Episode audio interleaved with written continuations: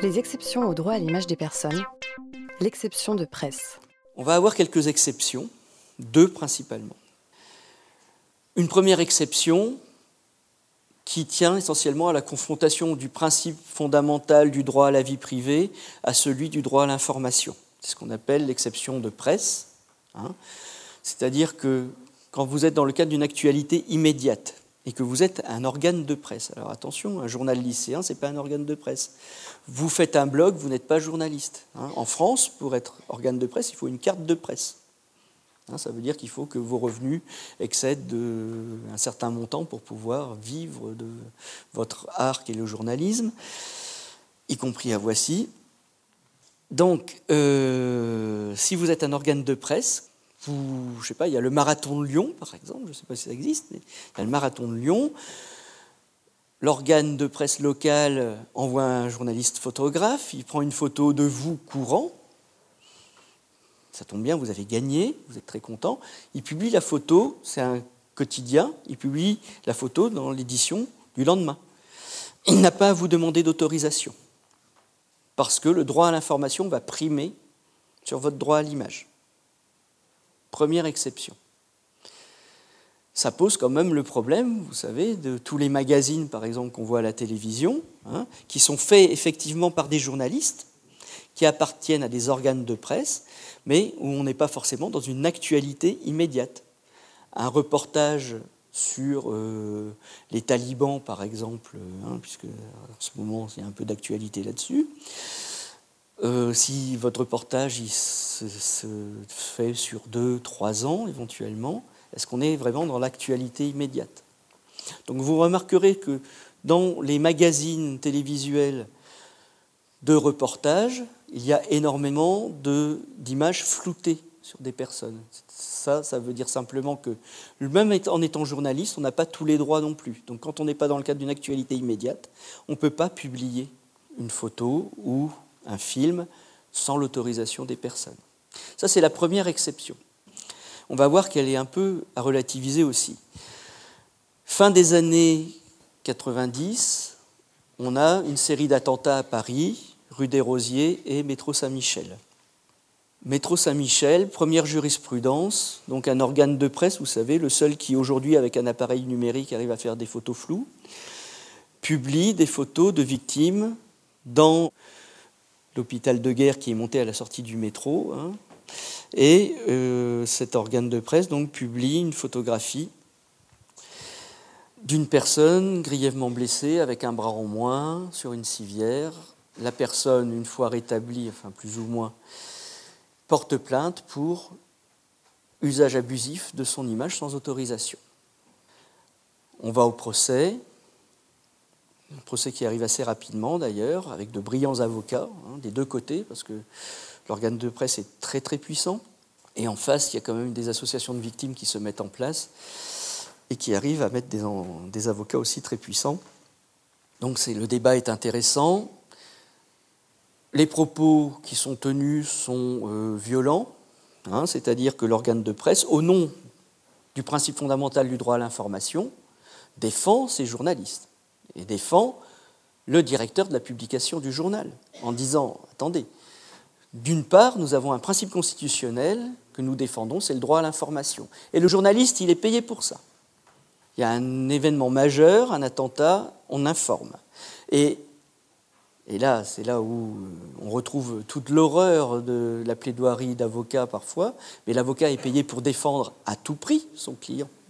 Hein.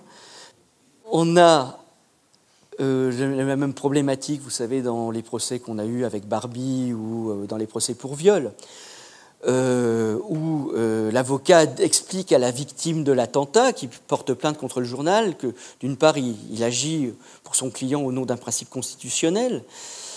Donc c'est pour ça qu'on ne lui a pas demandé son autorisation. Et puis d'autre part, en fait, on montre des photos des victimes d'attentats pour dissuader les gens de commettre des attentats, pour leur montrer toute l'horreur qu'ils vont causer.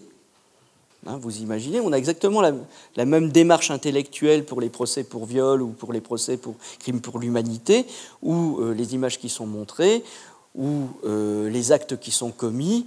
Non, non, mais vous savez bien, elle m'a aguiché. En général, c'est des femmes qui se font violer, un peu plus les hommes maintenant. Du moins, il y a plus d'hommes qui osent porter plainte. Parce que on a ça aussi. Mais euh, non, non, elle m'a aguiché, et puis à la fin, finalement, bon, elle n'était pas si mécontente que ça. Hein Soyons clairs. Voilà, la victime revit ça. Hein. elle arrive au procès en fauteuil roulant avec un bras en moins, encore des, des, séquelles euh, physiques, mais surtout psychologiques de l'attentat. Et on lui explique que si on monte sa photo d'elle abîmée, c'est pour démontrer que les attentats, c'est vraiment pas bien. Bon, un peu difficile à vivre quand même. Le juge va écouter l'argumentation de l'avocat de la victime qui va dire que, à la conclusion de la jurisprudence, on ne peut pas photographier une personne en situation de particulière faiblesse sans son autorisation, même au nom du droit de la presse, même au nom du droit de la formation. Donc vous voyez, là encore, hein, l'exception de presse ne joue pas tout le temps. En 2000, on a Elisabeth Guigou qui est aux affaires au ministère de la Justice et qui sort une loi qui va reprendre cette jurisprudence qui va instaurer dans la loi ce principe selon lequel on ne fait pas, même au nom du droit de la presse, du droit à l'information, de photographie de personnes en situation de particulière faiblesse sans leur autorisation. Parce qu'évidemment, si la victime donne son autorisation, elle maîtrise son droit à l'image et elle peut tout à fait donner le droit d'être photographiée si elle considère que l'argumentaire du journal, comme quoi montrer des victimes d'attentats, ça peut dissuader des gens de commettre des attentats, est valable. Hein? On ne peut pas aller au-delà de la volonté des personnes qui disposent d'un droit.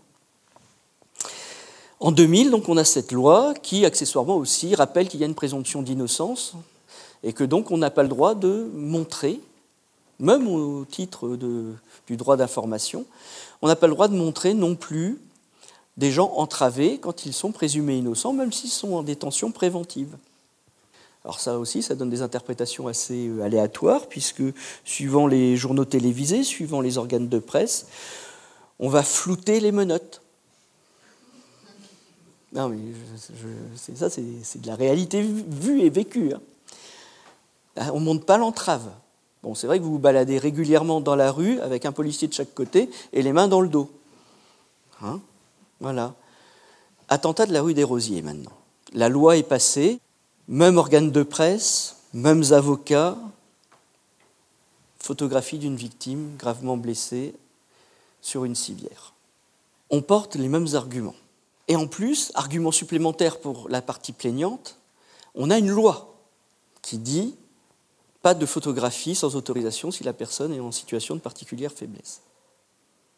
Et là, le juge va aller un peu plus loin encore parce qu'on est face à deux principes à valeur constitutionnelle quand même. Le droit à l'information et le droit des personnes à maîtriser ce qui est fait de leur image. Donc, euh, bon, il y a une loi, mais il faut bien étudier. Le juge juge toujours in concreto, comme on dit. Hein, donc, au cas d'espèce.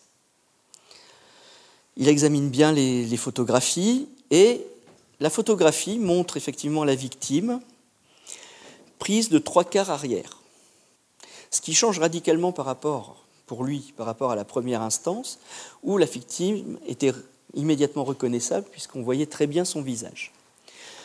Là, à partir du moment où la victime n'est pas immédiatement reconnaissable, parce que la prise de vue est faite trois quarts arrière derrière la tête, le juge va considérer que là, par contre, il n'y a pas de préjudice, il n'y a pas d'atteinte au droit à l'image de la personne, et donc va valider la publication qui a été faite par le journal. Donc vous voyez, quand vous allez devant un juge, même s'il y a une loi et que vous êtes persuadé d'être dans votre bon droit, la solution n'est pas toujours celle que vous attendrez. Donc soyez prudents. Voilà. Mais on est aujourd'hui dans ce cadre-là, au niveau du droit à l'image et de l'exception de presse, où même quand il y a une loi, hein, il va falloir faire primer un principe sur l'autre toujours. Et c'est vrai qu'en matière de droit à l'image, à partir du moment où il y a un principe constitutionnel de droit de la presse, de droit à l'information, le juge va être très attentif à garantir le droit des parties. Hein. Donc là, il n'a pas reconnu qu'il y avait un préjudice particulier, spécial pour la victime, parce qu'elle n'était pas immédiatement reconnaissable, sinon par des personnes très proches, et donc il considère que le droit de la presse doit s'exercer normalement.